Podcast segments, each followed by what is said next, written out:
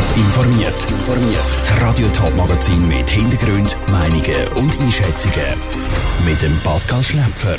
Wie groß ist die Gefahr vom Wolf, der Zwil ein Schaf und ein Reh gerissen hat? Und wie groß ist die Auswirkung von der SBB, wenn nur ein einziger Zug eine Verspätung hat? Das sind zwei von den Themen im Top informiert.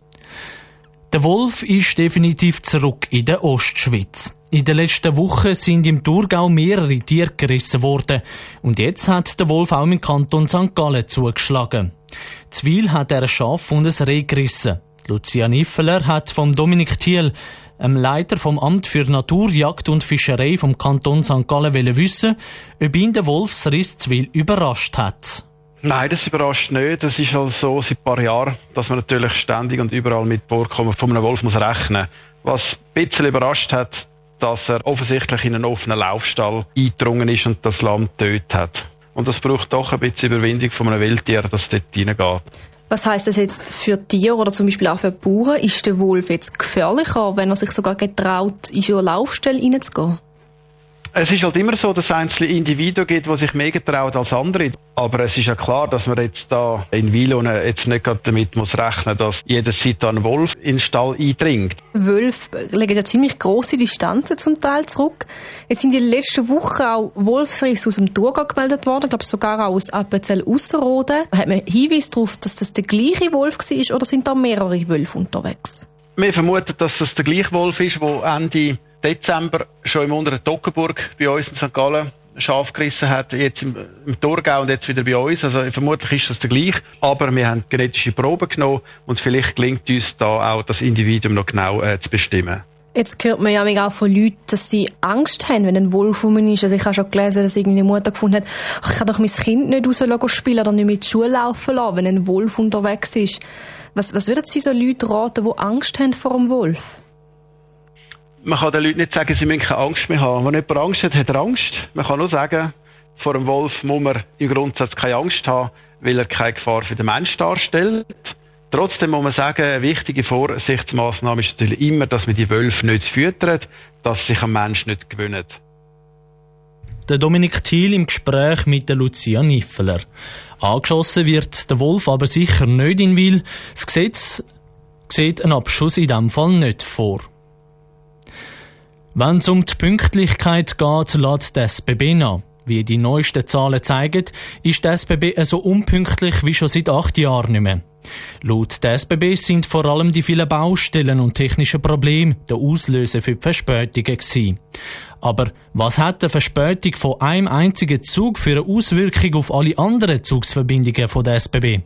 Der Ruud Schmenzi hat nachgefragt. Das Ziel der SBB ist, dass über ein Jahr gesehen 90 Prozent der Züge pünktlich sind. Diese Grenze haben sie schon zweimal hintereinander nicht erreicht, hat der Tagesanzeiger berichtet.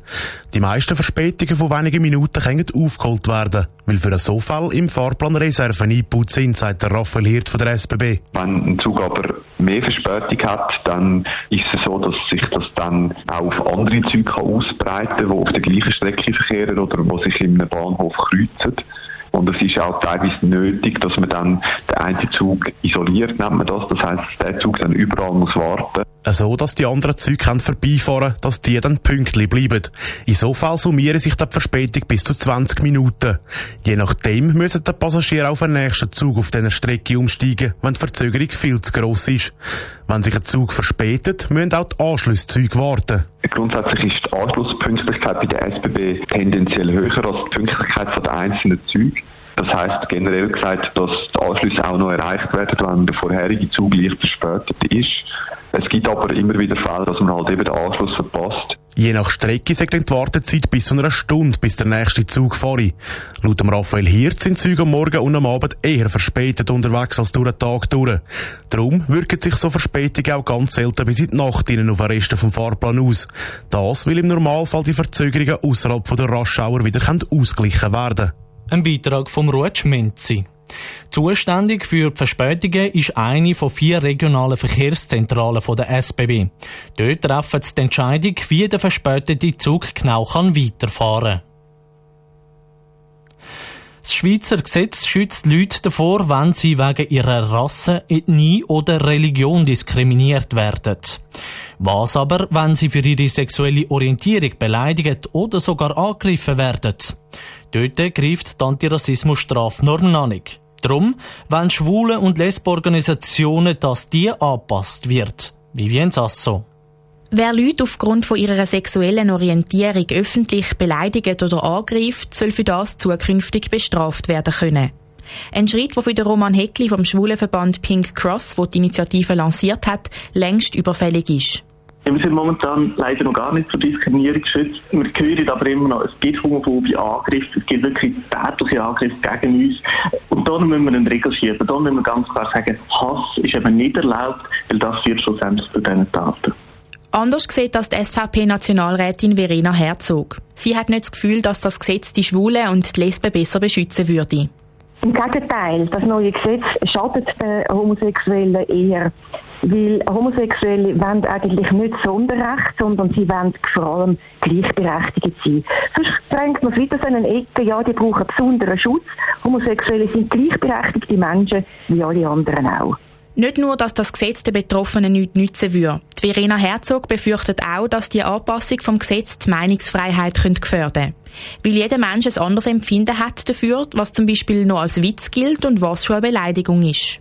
Es ist die Schwierigkeit zum, für die Juristen, also es gibt vor allem Juristen ganz sicher das Gesetz, wo fängt Hass an, wo hört er auf, wo fängt Diskriminierung an, wo hört sie auf dass das Gesetz die Meinungsäußerung einschränken befürchtet der Roman Heckli von Pink Cross nicht. Im privaten Rahmen darf sich weiterhin frei geäussert werden. Er ist sich sicher, dass klar auseinandergehalten werden kann, wo das Spaß aufhört und wo das der Hass anfängt. Gesetz setzt sehr klare Grenzen, eben, wenn Homophobie nicht mehr okay ist. Es tut uns vor Hassaufrufen und Hetze schützen. Einerseits, dass wir keinen Hass mehr haben in der Gesellschaft, was schlussendlich der Nährboden ist für die Daten, die wir immer wieder davon hören.